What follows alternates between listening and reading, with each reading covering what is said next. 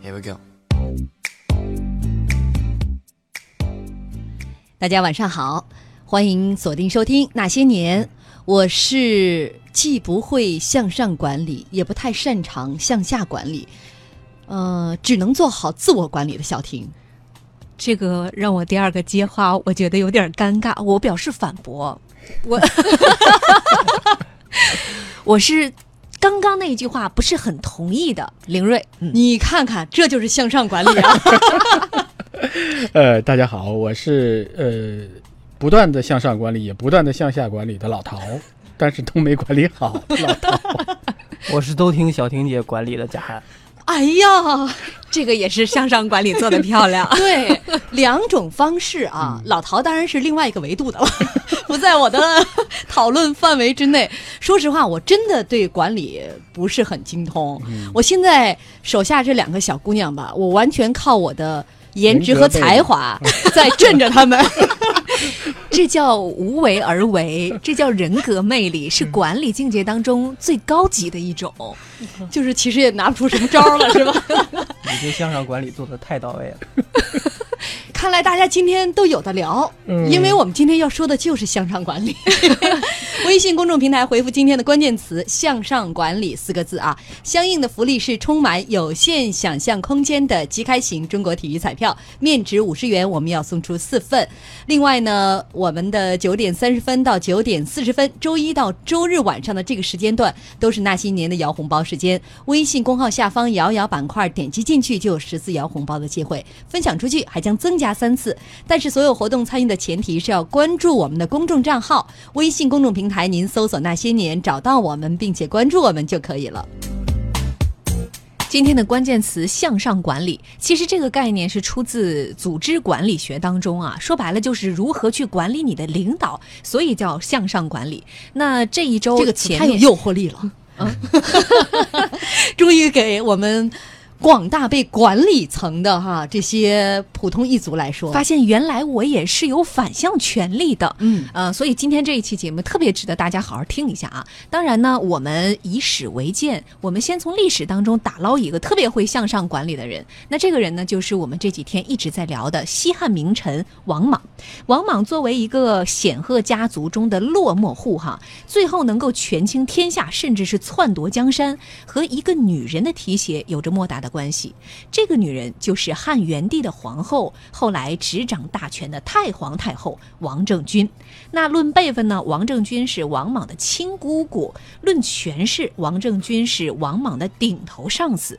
在这种势力悬殊的君臣关系当中，王政君是如何被王莽一步一步带到沟里，最后直到交出了传国玉玺的？我们来听一听他的几步走。嗯，你看看，既然是整个王室。是家族，呃，富贵这个爆棚的这一个显赫家族当中的唯一的一个没落户，王政君的子侄辈们很多很多。对，凭什么他单独就相中了王莽？所以他一定是有两把刷子。首先，那你得取得姑妈的信任吧。嗯，咱们看看他是怎么做的啊？王莽最初呢是以这个家族乖乖男的形象出道的。因为幼年丧父，家境孤寒，所以对自我要求特别的严格，品学兼优，谦恭有礼，五好学生，五道杠是属于。尤其啊，对几位叔叔伯伯是恭敬备至。那这一切啊，王政君都是看在眼里的。嗯，另外呢，几位叔伯在临终前啊，对王莽的力荐，也这个让姑妈更加的对王莽信任有加了。之后，王莽几乎是平步青云，一路高升。在公元前八年，三十八岁的他就被提拔为大司马，正式接管了军政大权。接管了军政大权，哈，那这是第一步。第二步就是你要在这个位置上做出一些让王政君感到非常满意的事情。哎，这个最重要的关卡来了。公元前七年，当时汉成帝去世了，那他的侄子刘歆继位，他是汉哀帝。我们前两天也讲了，汉哀帝继位之后呢，有自己的奶奶和妈妈，于是呢就有意的排挤王家的人。往往这个时候就主动的辞职，回到了封国。你看他主动的，呃，相相应是示弱。这个就让王政君应该是也是相应的比较满意，因为你要避其锋芒嘛，保存自己的实力。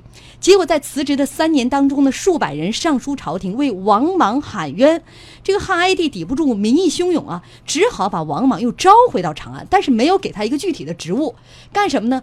你就去侍奉你的姑妈吧，王政君。嗯，这个时候，呃，哀帝其实很宠幸他身边的一个男宠，叫董贤。咱们说这个断袖之癖，说的就是汉哀帝跟董贤两个人的关系。对，因为他太宠爱董贤了。有一天早上，他醒来发现董神震呃董贤震着自己的袖子睡着了，不忍心叫醒他，所以就拿刀把自己的袖子割断。嗯，这是爱的多么的深沉呢？没错呀。这个董贤于是呢就抓住了这些大权。汉哀帝是突然之间啊，很快去世的。那去世之后，也因为他没有孩子，地位再次空悬。紧急关头，王政君把王莽招入宫中，让他来协助处理后事。王莽在这个紧要关头。每一样事事情都处理得非常得当啊！首先是干净利落的除掉了董贤，而且立了九岁的刘基子为新君，他就是后来的汉平帝。王莽可以说为保住刘家天下立下了汗马功劳。事后呢，他不久也被封为了大司马之职，而且还被封为安汉公，权势是急剧上升。要知道，他在这个中间还要帮助处理汉哀帝的后事。嗯，所以看下来就是一句话概括：王政君交给王莽的每一个任务，他基本上都是满分交卷。嗯，呃，我觉得这个其实就是最重要的一点。你首先你得让领导信任你嘛，这是我们大家都知道的。要赢得信任，我办事儿您放心。但是老陶，我特别想听听你从领导的角度上讲哈，对于一个比如说职场新人，这个东西怎么去做，包括花多长时间能够赢得这个领导的信任，有没有一个可以量化的指标或者操作指南？嗯，其实我我是一个非常小的一个基层的一个所谓的领导啊。说起领导这个，你是中枢中层领导干部，承上启下。其实就是就是，但是你在跟就是员工在合作的过程当中，你会觉得你会一步一步的教给他一些事情。比如说，我今天告诉你说，你帮我把这个呃这个文章给写了。我第二天我告诉你把这个片子给编了。第三天我跟你说，就是外面有一个活儿，你能不能尽快的给办了？其实，在我给你的时候，我肯定跟你是不熟悉或者我不了解，我不知道你能不能办。但是你每一次如果都能办好，那我相应的我对你的信任度就会增加。但是这其中如果有一次我会觉得说，哎，你给我找了一个借口，这个借口显然是不成立的。那我就会觉得，我下回再给你交代任务的时候，我就会有所防备。我会为了保证这个任务的完成，我会给你配一个人。配一个人的含义，并不是说协助你完成，而是说怕你万一完成不了，我希望有一个后备的力量来帮我完成这件事儿。所以我觉得，对对我来说，同样的也面临这个问题。当领导交给我一个任务的时候，我也会想，我一定要完成。但是我完成到什么程度，我如何去回回复领导？就这个地方，其实一在一个组织组织层级里面，每一个人都是有可能既是上级又是下级。当领导交给一个部门一个事情的时候，那这个部门怎么来完成？当你下属在完成一个任务的时候，你如何回复到上级单位去？所以我觉得就是你得一步一步的取得信任，这个是一个很重要的一个过程。因为他如果信任你了，他会给你另外的一个任务。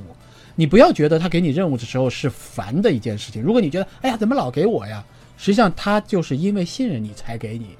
如果他要不信任你，显然他不会给你的。当然，他有也有有人说他就是为了整我。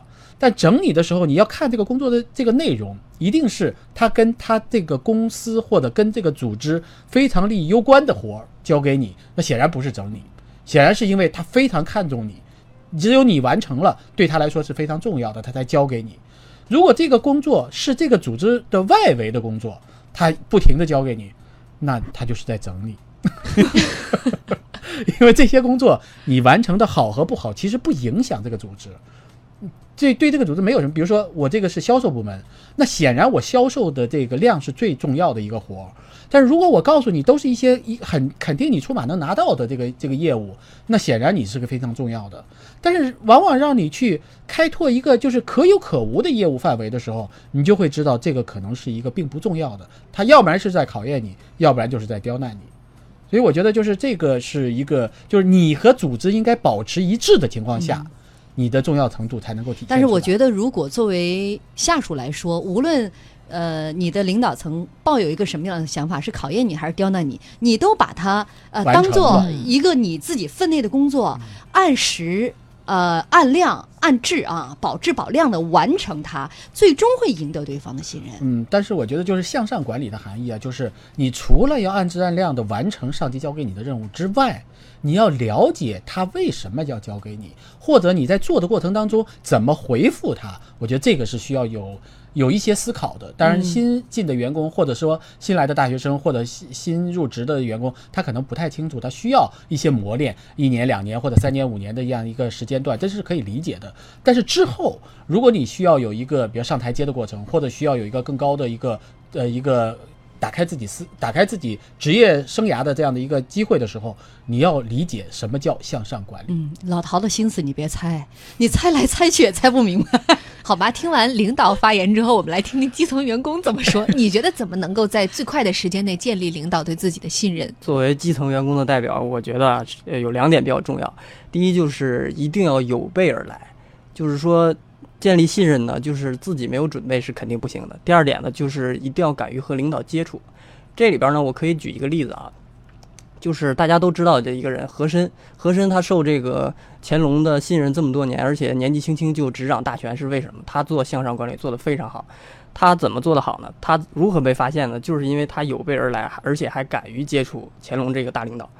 呃，在他那个刚刚就是当这个皇家仪仗队队长的时候呢，一次乾隆他出巡，一个侍卫就来报告说云南有一个罪犯跑了，呃，跑到了缅甸那边去了。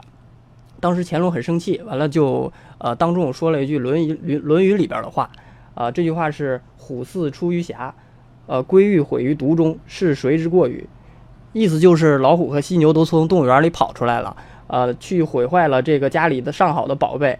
啊，那么这是谁的责任呢？当时那个身边的侍卫呢，一个个的都不敢说话，而且文化而且也 没有备而来，所以就是都答不出来。这时候那个和珅呢，就马上就回了一句，他回的是朱熹的这个《论语集注》里的一句话，叫“点守者不能辞其过也”，呃，意思就是这是守卫的责任。嗯，哎，这一下就被乾隆给看中了。明白了，就是咱们当时如果都是那那群人当中。